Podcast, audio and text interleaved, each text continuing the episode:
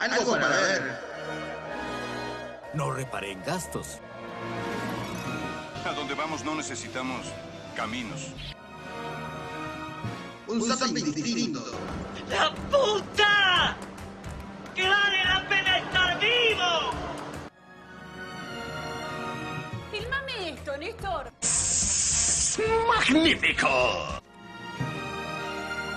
¿Y es todo pelotudo? Ah, este programa es malo. Gracias, gracias, gracias.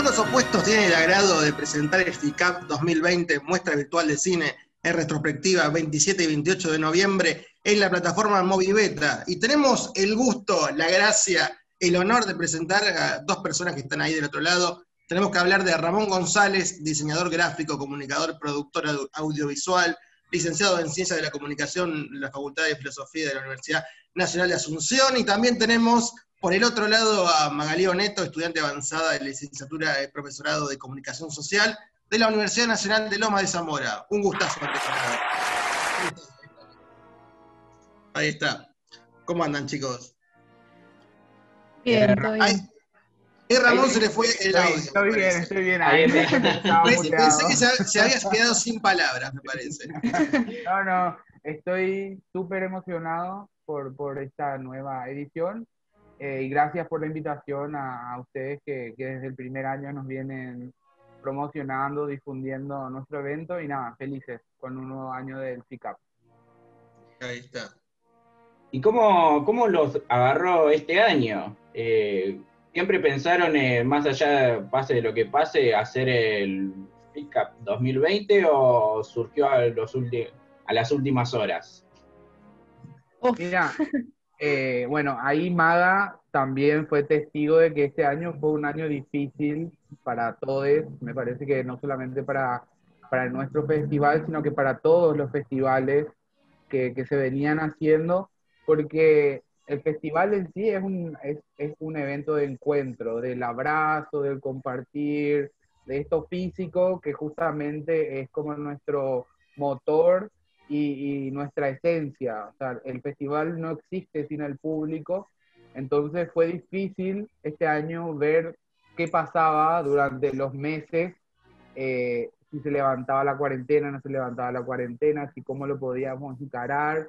O sea, siempre tuvimos la idea de, de hacerlo al festival, pero bueno, pasaron varias cosas, eh, como pequeños obstáculos que nos dijeron, bueno, hay que replantearse, hay que ver cómo encarar al festival este año. Y nada, hace más o menos un mes que, que tuvimos la comunicación con la gente del Inca, que, que el año pasado nos estaban apoyando como, como festival oficial y nos contó la situación del instituto. Nos dijo que nuestro festival, como todos los otros festivales, estaban en vilo de, de su realización porque la mayor parte de los festivales funcionan con el apoyo municipal.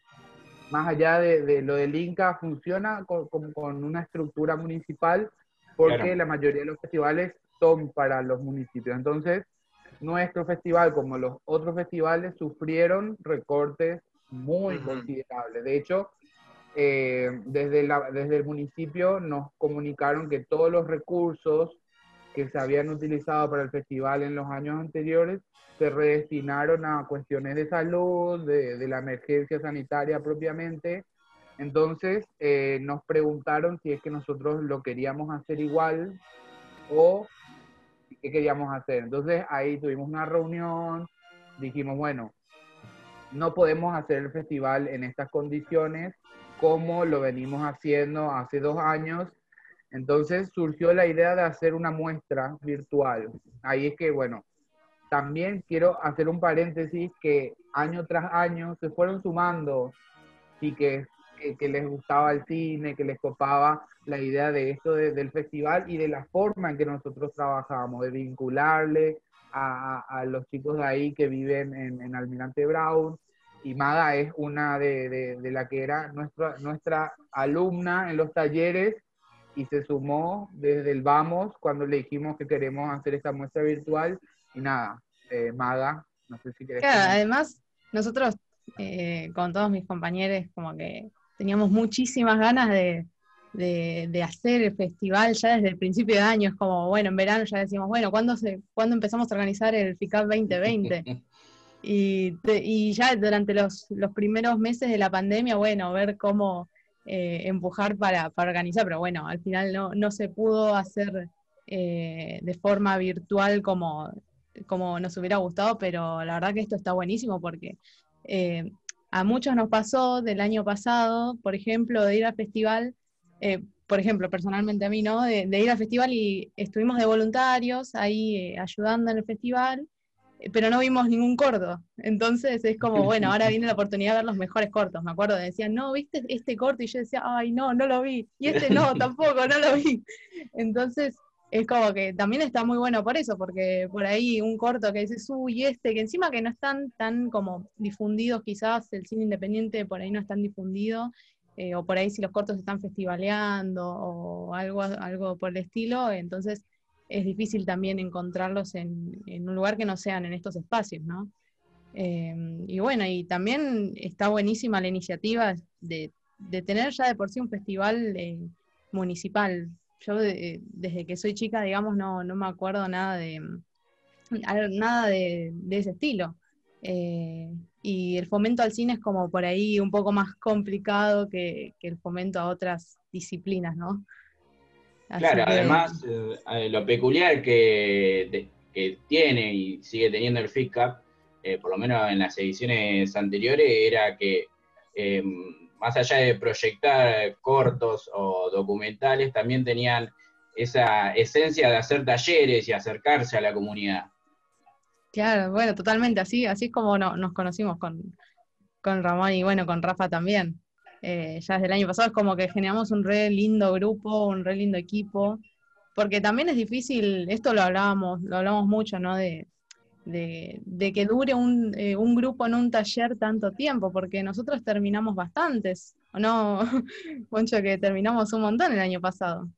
Un montón. Ponele que hubieron un 10 o un 12% de gente que no terminó, pero la verdad que la mayoría de, de, de las chicas se quedaron hasta el final porque se coparon con esto de es la primera vez que hay un festival en nuestro municipio y, y era como poner sus manos y su, y su granito de arena en ese, en ese proyecto. Y, y siempre rescato esto porque nosotros yo soy, de, o sea, yo fui de zona sur hasta un poco antes de empezar el festival, por eso llegué justamente a, a, a Almirante de Brown para hacer el festival, pero después me mudé, como que me alejé de zona sur, pero mi corazón sigue estando en zona sur, entonces me parece es que... conurbano.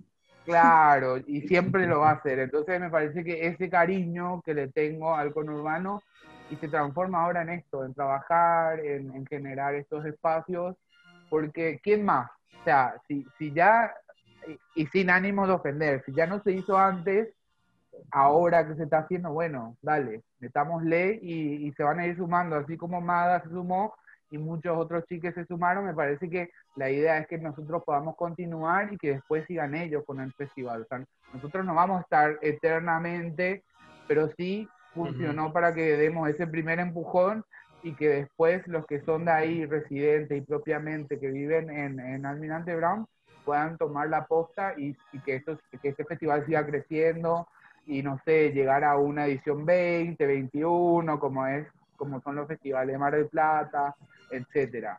Porque uno cuando es de, cuando es propio, cuando se siente propio, me parece que le pone más garra que cuando te mandan a hacer algo. Entonces, parece destacable que, que todos los que se sumaron hasta ahora, eh, porque éramos dos más, Rafa y yo, que tipo, ay, queremos hacer un festival, y, y bueno, después nos dimos cuenta que solo no podíamos hacer. Entonces, fue como tratando de, de, convencer a gente con hechos, con trabajo, de que esto era un proyecto serio y que teníamos que hacer que funcione. Entonces, este año cuando tuvimos la, la difícil decisión de cancelar el festival como festival, de hacer convocatoria y todo eso, y pasarlo para el 2021, fue como triste el decir solamente se suspende el festival. Entonces ahí rápidamente dijimos, bueno, pero tenemos los cortos, tenemos un montón de cortos porque en la primera edición, imagínense que tuvimos un listado de por lo menos 60 cortos que programamos. El segundo año tuvimos a 160 cortos programados. Y como decía Maga, muchos de los cortos lo pasamos una sola vez, en un solo horario, en una sola sala, porque si no, no entraba toda la programación. Entonces, hacer una retrospectiva era muy importante y muy buena idea como para que la gente que no vio estos cortos porque estaba en otra sala en, el mismo horario pueda ahora disfrutarlo en su casa comiendo pochoclos, tomando gaseosa y sin estar eh, en peligro por el tema del coronavirus. Sabemos que ya no hay cuarentena, pero hay que cuidarse, hay que estar atentos. Entonces me parece que llevar el festival a las casas con estos cortos, que para nosotros son muy importantes, porque realmente el hecho de haberlos programado fue porque nos movió mucho. Entonces, volver a compartirlos, volvimos a hablar con los directores de, de, de esos cortos, están súper felices de que se vuelva a pasar el corto, porque como decía Maga, algunos cortos siguen en festivales, porque son dos años más o menos el promedio de festivaleo, pero algunos ya no, ya terminaron su periodo, y que se vuelva a mostrar una vez más post periodo de distribución es una alegría porque el director sigue sabiendo que la gente sigue disfrutando del proyecto. Y recién hablabas acerca, Ramón, de la relación entre ustedes, eh, con Rafa también, acerca de este proyecto, de la, relación, digo, en el sentido de interna, para que no se rompa esta, esta energía positiva. Em, ¿Qué es lo mejor que tiene Maga de parte de Ramón y qué es lo mejor que tiene Ramón de parte de Maga? arranca Maga porque depende lo que yo voy a decir. Ah. Ay, bueno. Y, es que eh, Ramón, por lo menos hablando desde, mi experiencia ¿no? con él, eh, como que él no, nos, nos incentivó y eh, a, mí particularmente muchísimo, como esto de poner una semilla para después seguir haciendo cine, que por lo menos a, mí es como que nunca me había acercado al mundo audiovisual más que por ahí de ver películas solamente, pero el hecho de hacer y de y de, esto de, ser proactivo, también como de seguir siempre buscando y, buscando las oportunidades y hacer y esto de, incentivar eso es como, no sé, para mí es invaluable eso. Eh, y, nada, y lo veo también con, todos mis compañeros, como que eh, nos hizo eh, formar un grupo re lindo también. de hecho, bueno, nos, Moncho nos invitó a rodajes, así que eh, ya el año pasado estuvimos, estuvimos en un rodaje de él y fue como genial para, para, quienes fuimos, ¿no? Porque era una experiencia de decir, wow, estamos en un rodaje de, eh, los profesionales, ¿no? Claro, a ver, eh, ¿qué pasa detrás de la cámara? claro, porque más que el acercamiento que nosotros tuvimos, ¿no? De, de iniciar, ¿no? De, de grabar y de ir viendo cómo es el tema, después un rodaje de verdad, cómo, cómo es que sucede, es, eh, es buenísimo. Va, para nosotros fue una experiencia genial. Así que, bueno, por ahí, y a la cosa te toca a vos. bueno, sí, eh, la verdad que esa era la misión desde un inicio, sembrar esto que dijo Maga, esa semillita que en mí sembraron otras personas entonces me parecía eh, una, muy buena idea de dejar también esa semilla en otras personas. Entonces, siempre fue la idea de, transmitir nuestros conocimientos con Rafa, de decir, chicos, anímense, hagan, hagan eh, participen el rodaje. Ellos, y, y, como dijo Maga, ellos armaron un grupo muy lindo que tuvieron muchos, muchos encuentros y tuvieron rodajes entre ellos para conocerse y para ver cómo funciona el sistema del rodaje, que es como vos decías, el detrás de cámara, porque todo muy lindo, veo el corto, pero ¿cómo se llegó a eso? Entonces, me parece que Maga fue una de las que más se agarró de las cosas que de los tips y de la, porque son, vienen haciendo tips, herramientas, sugerencias, eh, experiencia que nosotros lo transmitíamos y, y, ella fue una de las que quedó con ganas de decir, bueno, yo quiero más. Por eso le invitamos a ella y a, otros chicos más. En realidad le, invitamos a todos, pero los que pudieron ir eh, era para esto justamente, decir, bueno, está bien, ustedes tuvieron un rodaje entre ustedes, entre compañeros, pero ahora viene un rodaje con gente ya profesional, que aunque seamos todos eh, alumnos universitarios, ya estamos terminando la carrera, ya estamos haciendo rodajes profesionales. Entonces, esa era la prueba de fuego para ellos, porque estar en un rodaje con gente que se va y hace lo que tiene que hacer y que tiene que funcionar y que sos parte del engranaje, que si no, no corres al ritmo y, y te quedas atrás. Entonces me parece que ella se repuso las pilas y, y, y lo aprendió súper rápido. Entonces, eso es también valorable en el sentido de que cuando uno tiene ganas, tiene amor por lo que hace y le pone mucha garra, sale, sale. Y el, el corto salió muy, muy, muy lindo. De hecho, ahora está, está recorriendo también otros festivales y, y quedó ahí. Ellos quedaron súper fascinados por, por, el proceso. Entonces después quedaron avísenme cuando hay otro rodaje, le volví a invitar a otro rodaje y así, me parece que esa es nuestra forma de ir metiéndole al medio, a la industria y después yo sé que ellos van a despegar solos y que ellos van a ser súper, súper exitosos y, y a mí me va a quedar esa satisfacción de decir, bueno, pude empujarle a Maga y pude empujarle a estos otros chicos a que puedan enamorarse del cine y si quieren vivir de eso, lo puedan hacer y si no, que por lo menos la experiencia que hayan tenido que les sirva de recuerdo y, y, y de, buen, de, de, buenos recuerdos, realmente. Además, sí, eh, no saben lo que fue la comida en ese rodaje. La cocinó, la cocinó él, ¿eh? No fue. Ya, ya, me, ya me dio hambre. No, fue increíble. El catering, sí, sí, sí. Es como que estuvimos ahí y nos daban, ya no nos daban ganas de comer de tanto que teníamos para comer y estábamos todos como re buen humor porque, eh, porque no, nunca habíamos ido a una así que tuviera tan buen catering. Era, eh, Aparte la comida parece más, más rica todavía, ¿viste? Parece más sí, te sí, llama. Sí, sí, sí, sí. Sí, así que otra cosa que tiene eh, muy buena es es eso, que es muy buen cocinero.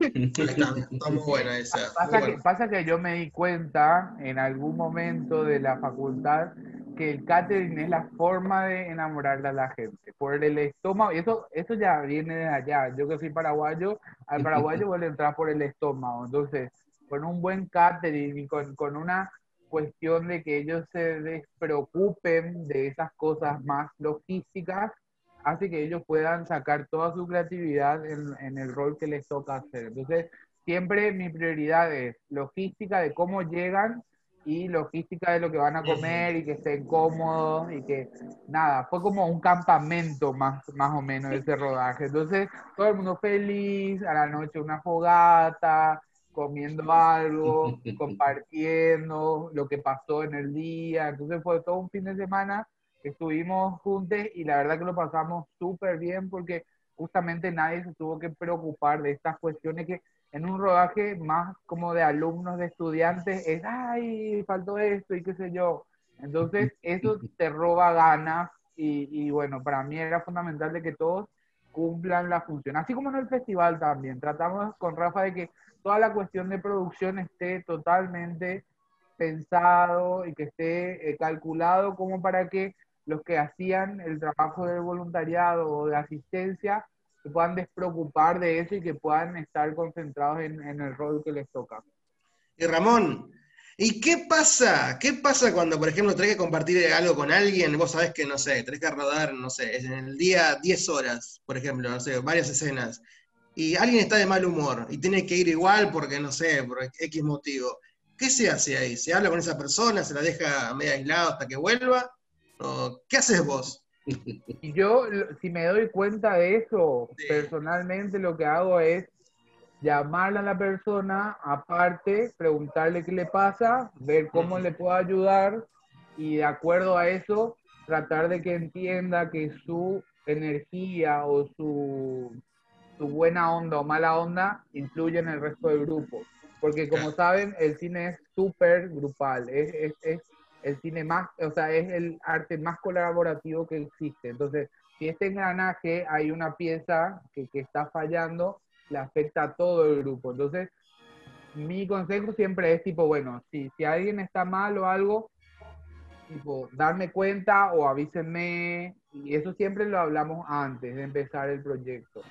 De, de que la gente sepa que puede recurrir no solamente para preguntas técnicas o creativas, sino que para cualquier cosa, y, y veo cómo, cómo tratar de, de solucionar eso y que el resto de las personas no se den cuenta o no sientan eso. Sería eso mismo.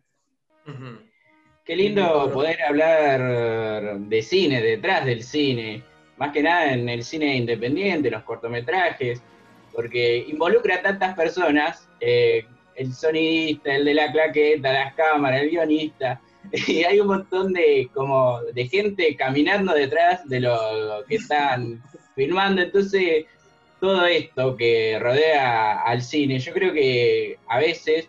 eh, la persona que obviamente que va como espectador eh, no lo siente o no tiene o no palpa todo lo que se labura, entonces está bueno poder charlarlo. Que te cuente más la experiencia Oh. que fue ver todo ese detrás del, porque realmente es así, la gente recibe el material final y no sabe todas las peripecias que pasaron para llegar a ese momento. Así que me parece que lo que ellos vivieron es un vivo ejemplo de que había mil personas detrás y, y nada, no se, no se tiene que notar esa, esa unión de las partes. Totalmente. Además, me acuerdo cuando, cuando grabamos los spots para el festival el año pasado, que también era como una especie de, de acercarse a un rodaje más profesional, porque, Ujú. bueno, había- habían rentado equipos y teníamos un tiempo límite, no era como los anteriores que por ahí, bueno, teníamos un rato más porque eh, estábamos en la casa de alguna de nuestras compañeras. Eh, en, en, estos, en este rodaje fue como todo un, un caos, un caos bello, pero fue un caos porque teníamos tres rodajes en un día. Entonces teníamos que grabar tres spots en el mismo día y estábamos yendo de, de la casa en la Casa de la Cultura de Drogué, que tiene dos, tres pisos, íbamos de, encima del ascensor como que tardaba una eternidad en llegar, íbamos de abajo arriba, abajo arriba.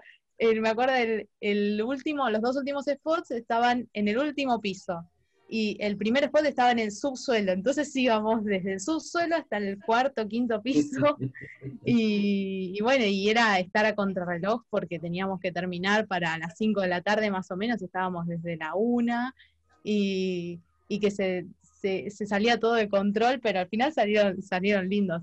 Eh, pero era esto también, no sé, por ahí la cámara se quedaba sin batería, entonces era como, no, ¿y ahora qué hacemos? o eh, cuando se rompió el techo por el, el micrófono, Tremendo.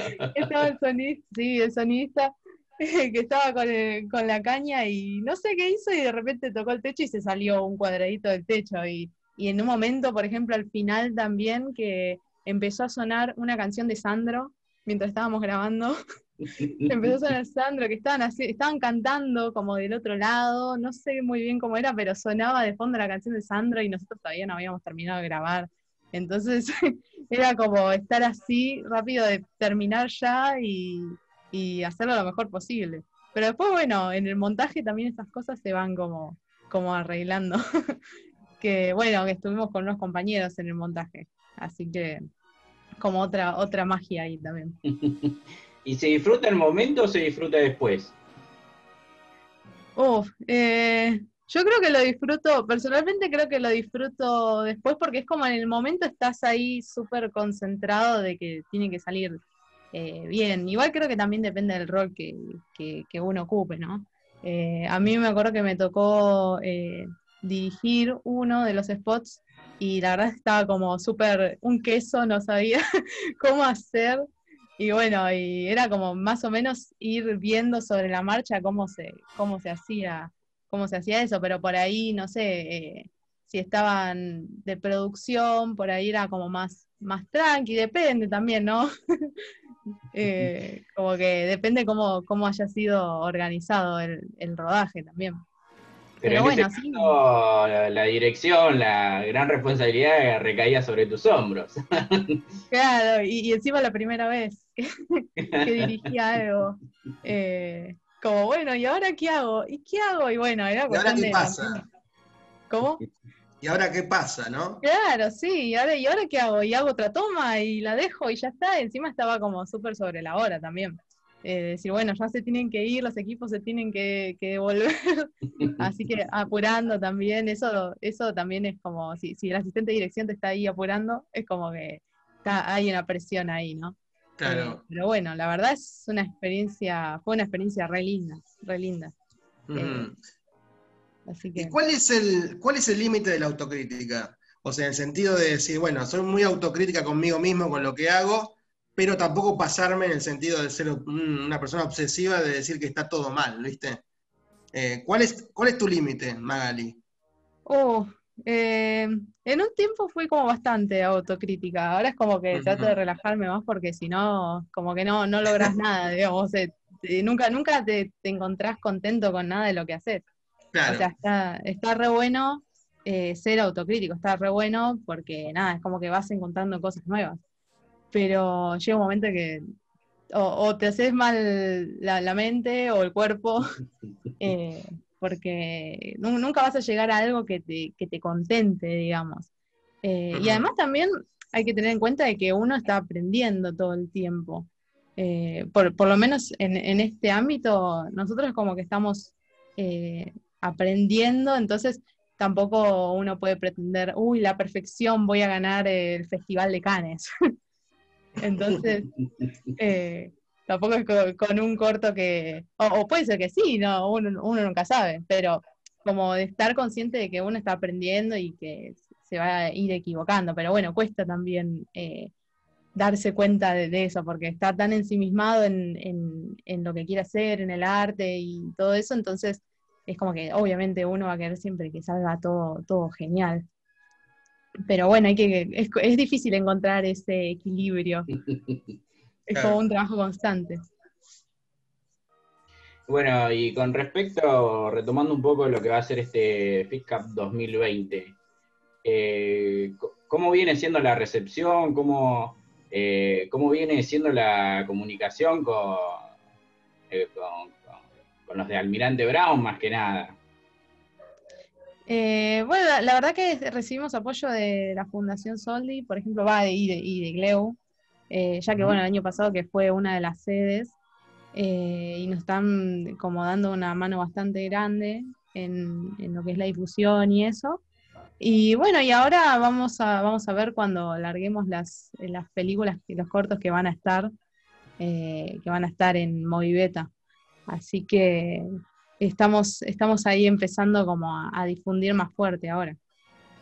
Como, Eh, repetimos que va a ser el 27 y 28 de noviembre, eh, arranca a las 12 AM, sería, sí, del viernes a la noche. El- no, el viernes va a ser todo el día, ya desde la mañana, porque la idea es que el viernes nos juntemos con el horario escolar, porque hay escuelas que pidieron, eh, que pidieron un bloque especial que preparamos que sea para eh, niños y adolescentes. Entonces, van a haber varias escuelas que se van a conectar, van a poder ver esas, esas pelis.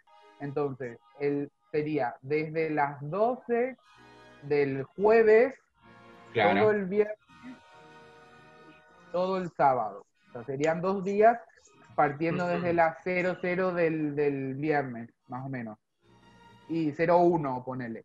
Y eh, eso es importante también porque nos seguimos manejando con la cuestión de los bloques, porque creemos que la gente va específicamente a lo que le interesa. No va a ver todos los cortos, sino va a ver un listado de los cortos con la sinopsis, con el director, con el país.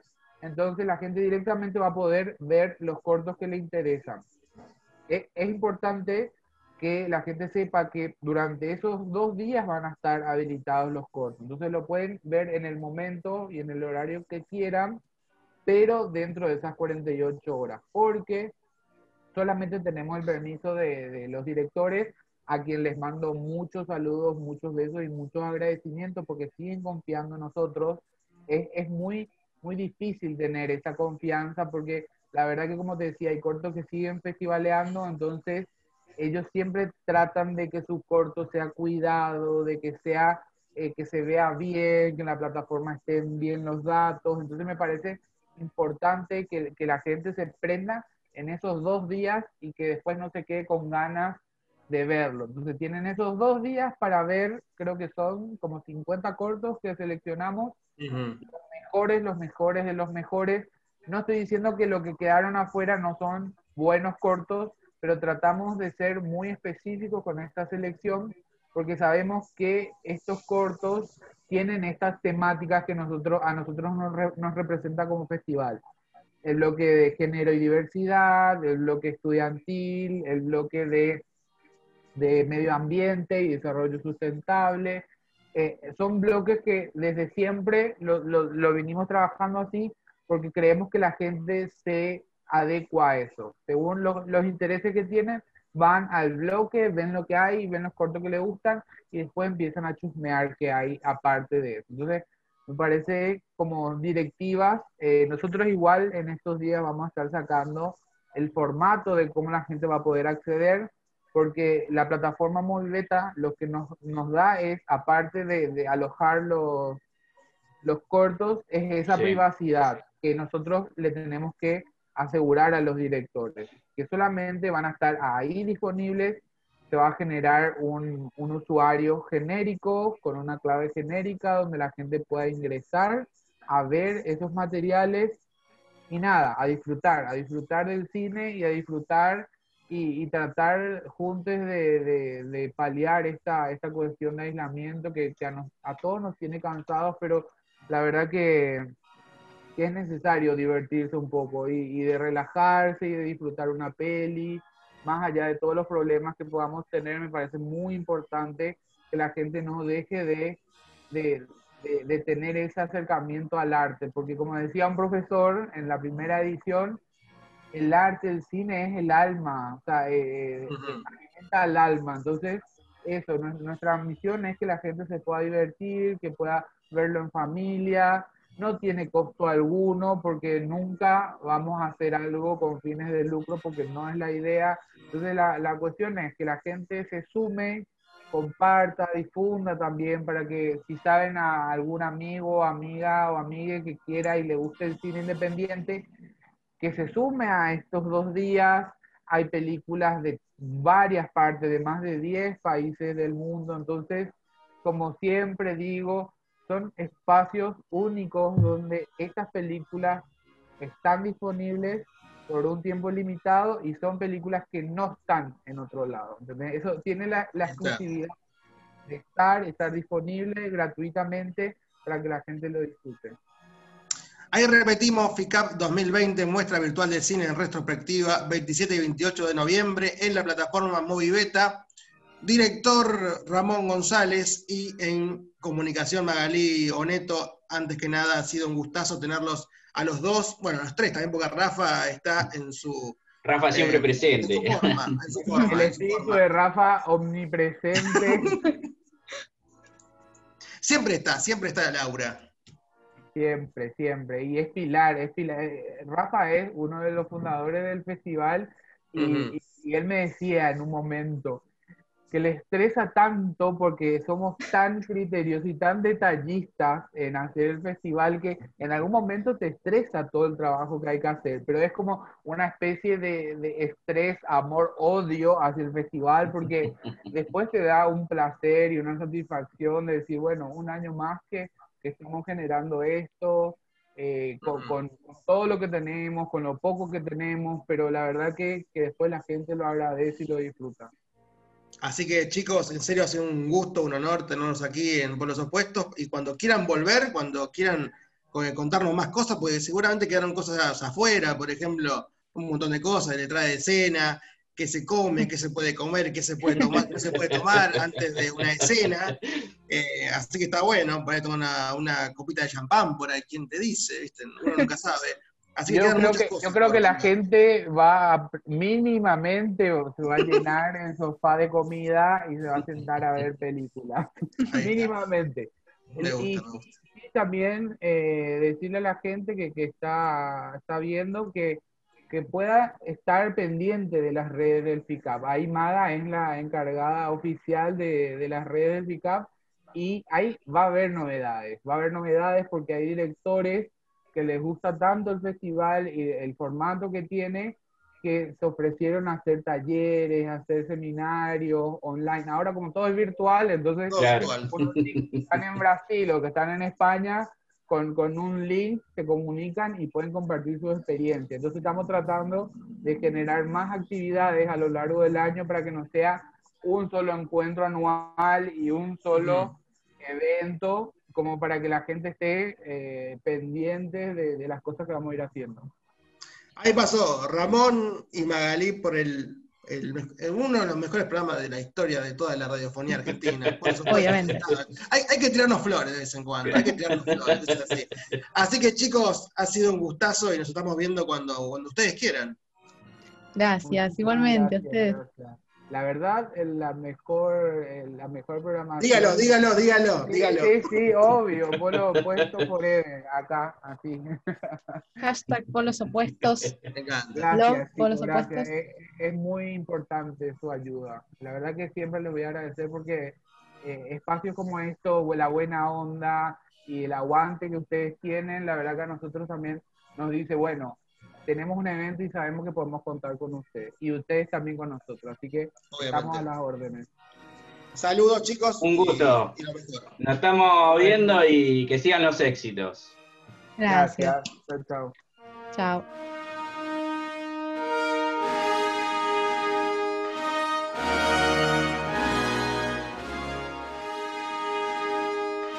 En caso de que no los vea.